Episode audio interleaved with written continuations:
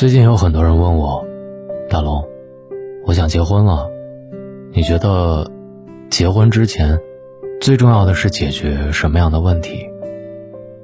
嗯，那么今天我就来说说，无论跟谁结婚，请先跟对方交换这十五个问题。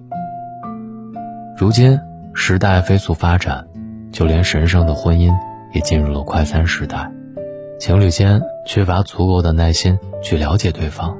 或者接触时间太短，只看到了对方的优点，就贸然进入了人生的下一阶段。有的人很快的结婚，却又很快的办理了离婚手续。结婚过于急躁，闲来便要麻烦。无论什么时代、什么身份，对待婚姻都要谨慎。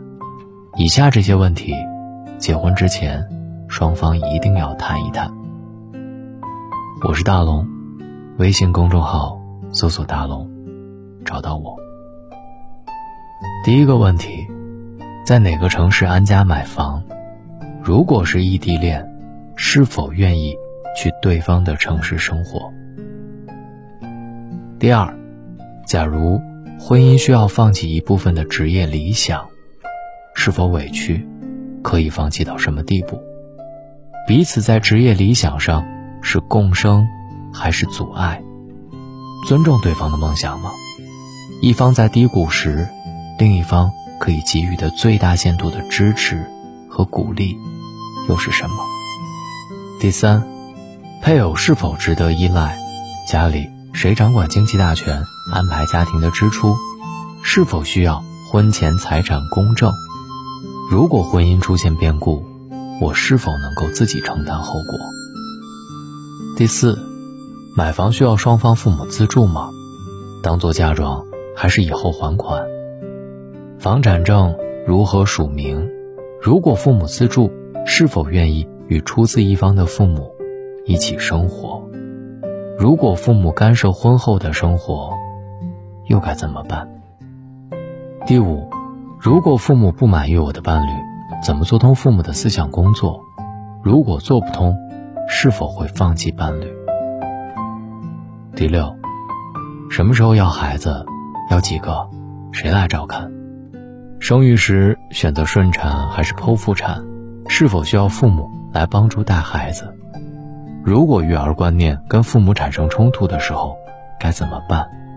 如果需要一个人做全职照看，是否愿意放弃现有的工作，在家带孩子？第七。如果一方不能生育，是否还接受继续婚姻？如果孩子有先天性疾病，是否有信心一同面对各种问题，尤其是经济压力？第八，是否愿意坦诚自己的性生活史，以及生理心理疾病、家族遗传病史？第九，家庭工作怎么分工？比如说做饭、打扫。买车装修，该听谁的？每年除夕怎么安排去谁家过年？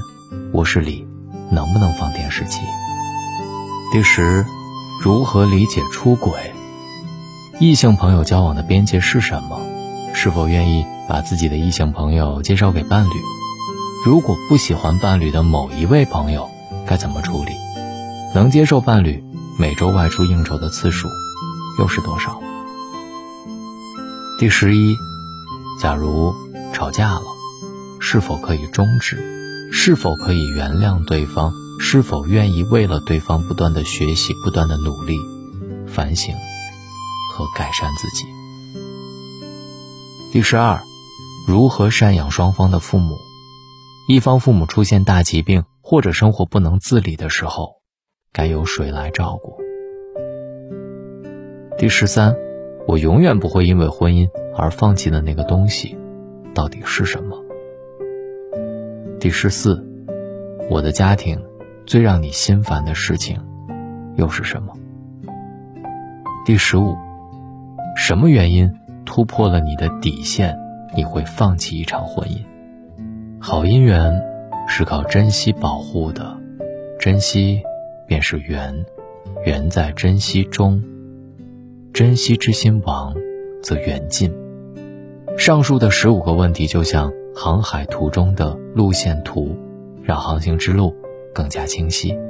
其中的某些问题谈论的时候，或许会触发彼此的伤痛点，并且一定会有不愿意面对的东西。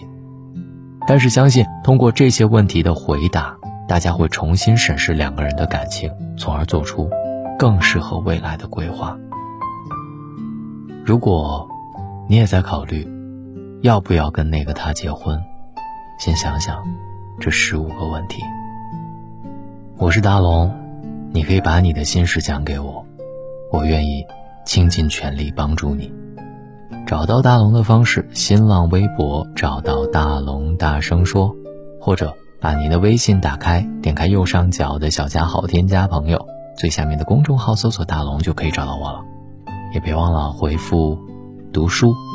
在大龙的读书会里，有很多介绍两性关系的书，比如说《亲密关系》，还有《男人来自火星，女人来自金星》，还有蔡康永的《说话之道》，这些都能够很好的帮助大家良好的处理两性之间的关系。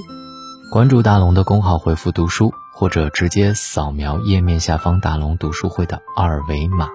进入大龙读书会，我是大龙，书里见。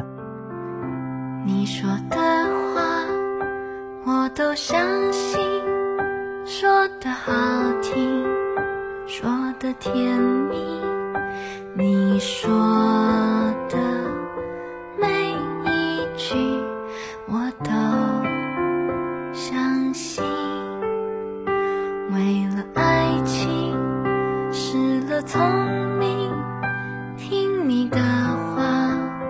闭上眼睛，这。